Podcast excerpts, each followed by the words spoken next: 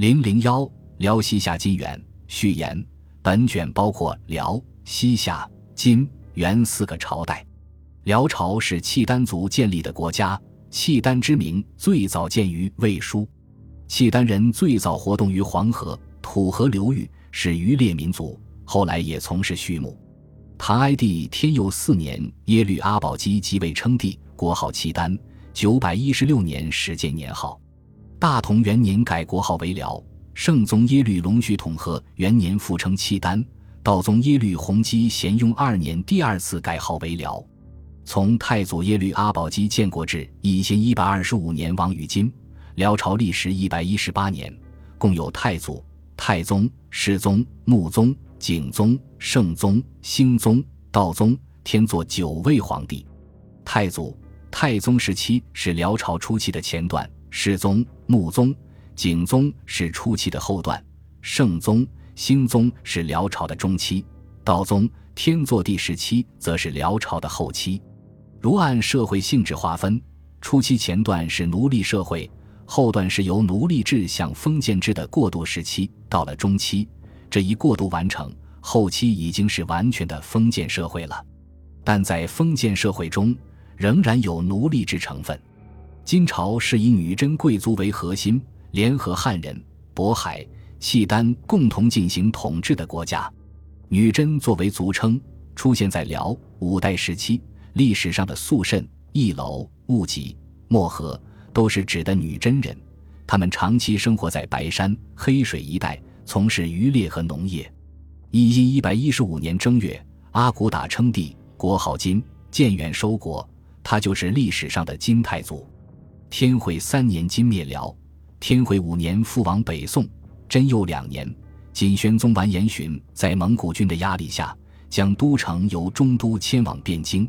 天兴元年，金哀宗完颜守绪由汴京逃往蔡州。天兴三年，宋蒙联袂攻金，金王。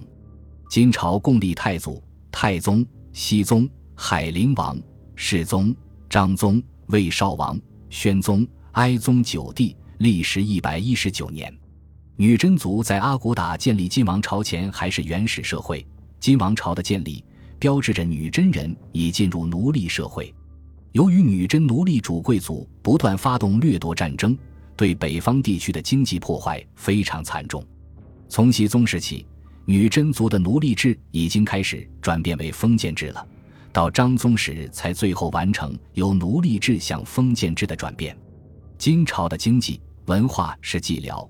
宋之后发展起来的，从总的方面看，稍逊于南宋，但超过了辽朝，对元朝有一定影响。西夏是党项人建立的国家，党项是古代羌族部落的一支，也称党项羌。五代北宋初年，都城属于中原王朝，宋太宗赐党项羌首领李继捧名为赵保忠，继捧族弟李继迁抗宋自立。宋仁宗宝元元年。继迁之孙元昊自称皇帝，国号大夏，又称白上国。宋人称为西夏，斗兴庆府。其疆域东距黄河，西至玉门，南至萧关，北抵大漠。西夏从元昊建国至南宋理宗宝庆三年被蒙古灭亡，历时近两个世纪。共有景宗、懿宗、惠宗、崇宗、仁宗、桓宗、襄宗、神宗、宪宗。末帝十个皇帝，西夏社会从家长奴隶制过渡到封建领主制，只经历了半个世纪的时间。李继迁统治时，是西夏封建制的萌芽时期。继迁之子得名克绍箕裘，承袭父业，与宋朝和平共处，积极发展农业、商业，又从宋朝获得大量岁赐。他在兴建宫殿、宗庙、官署上都竭力模仿汉制，这些措施。大大促进了西夏社会经济的封建化进程。一零三十八年，李元昊公开宣布建立大夏王国，则是西夏封建制正式形成的标志。元朝是蒙古人建立的国家，蒙古族名始于唐代、辽、宋、金时，又有蒙古、蒙古、蒙古子、蒙古斯、蒙古里等不同译名。一千二百零六年，成吉思汗在漠北建国。号为大蒙古国，他就是历史上的元太祖。其子太宗窝阔台兴建哈拉和临城为国都。大蒙古国的统治者通过不断的征服战争，统治了亚洲、欧洲的广袤地区。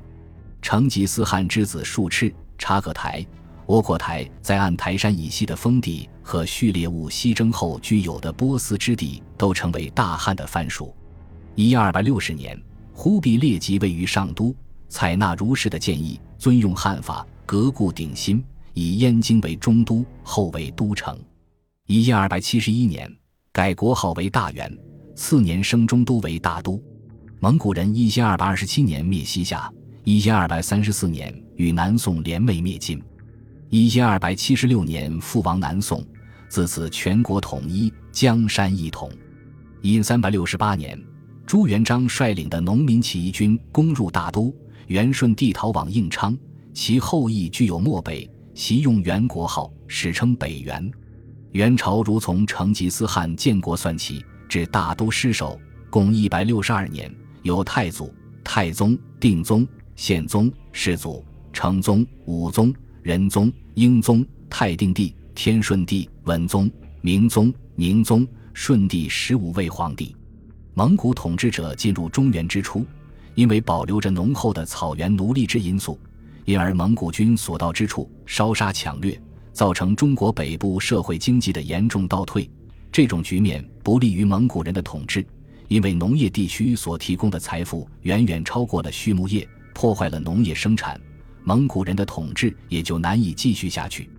有鉴于此，忽必烈即位后，便注意笼络汉族地主知识分子，采用汉法，以适应中原地区封建经济的发展。这样，忽必烈变成了蒙汉各族地主阶级的代理人。这也意味着蒙古人彻底走上了封建化的道路。辽、西夏、金、元四个朝代共统治了四个半世纪。除了元朝统一了全国外，其他三个朝代都是地区性的政权。这一时期的文化大体上有三条脉络：儒学与多种宗教并存，草原文化与农业文化互相杂糅，地域文化的差异。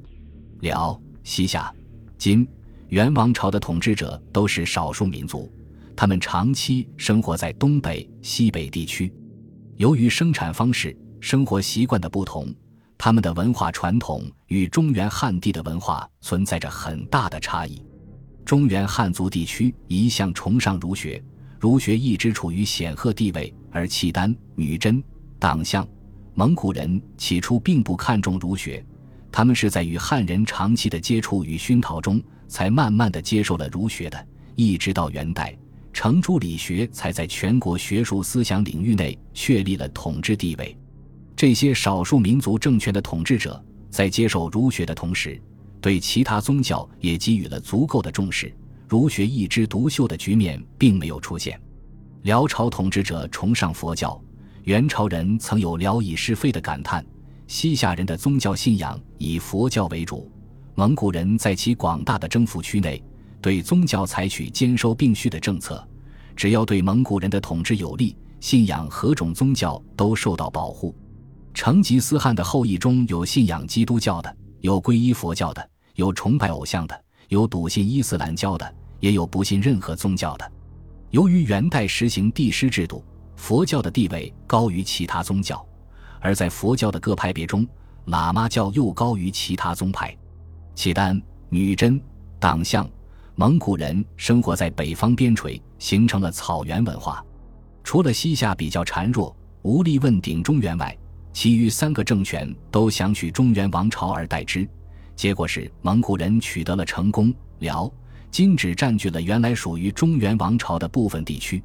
辽、金蒙古统治者发现，用草原文化来治理有着上千年儒家传统文化积淀的汉族地区，根本不可能获得成功。让草原文化与农业文化和光同尘，互相杂糅。这才是有效治理中原地区的不二法门。两种不同文化的杂糅，对后来的文化产生了深远的影响。由于地区的不同，在文化上也存在着差异。辽朝契丹人居住区与汉人聚居区，今朝南北方之间就有差异，特别是元朝版图辽阔，文化上的差异就更大。这种差异既有民族和居住地区的因素，也有受汉文化影响深浅的因素。有些民族本身文化素质较高，居住地区交通比较便利，与汉人接触较多，其文化就比较先进。相反，那些文化素质较低、居住地区偏僻、与汉人接触很少的民族，文化就相对落后了。这种差异表现在很多方面。比如元代流居东北地区的女真人社会发展就不平衡，居住在辽阳地区的女真人因长期与汉人杂居，经济文化都受汉族的影响，因而发展较快；居住在原上京路、湖里改路的女真人受汉文化的影响和熏陶较少，保留自己的特色也就较多；而那些居住在边远地区的女真部落，因为山隘林深，交通不便，与外界交往甚少。无从接触汉文化，到元代仍处在氏族社会发展阶段。又比如元代已是高度发达的封建社会，而云南的罗罗还处于奴隶制社会发展阶段。辽、西夏、金、元时期的文化可用一句话来概括，那就是塞外游牧民族的草原文化与中原农业文化相汇合、相互补充。相互吸收而形成的以汉文化为核心的多样性文化。本卷由人重阅主编，负责设计提纲、挑选图片并撰写序言。第一至第八章、第十三章第四节，贾周杰撰写第十二、第十四两章及第十三章第二、第三两节，洪淑云撰写第十一章，陈昭云撰写第九、第十两章及第十三章第一节。全书最后由人重阅，同稿润色。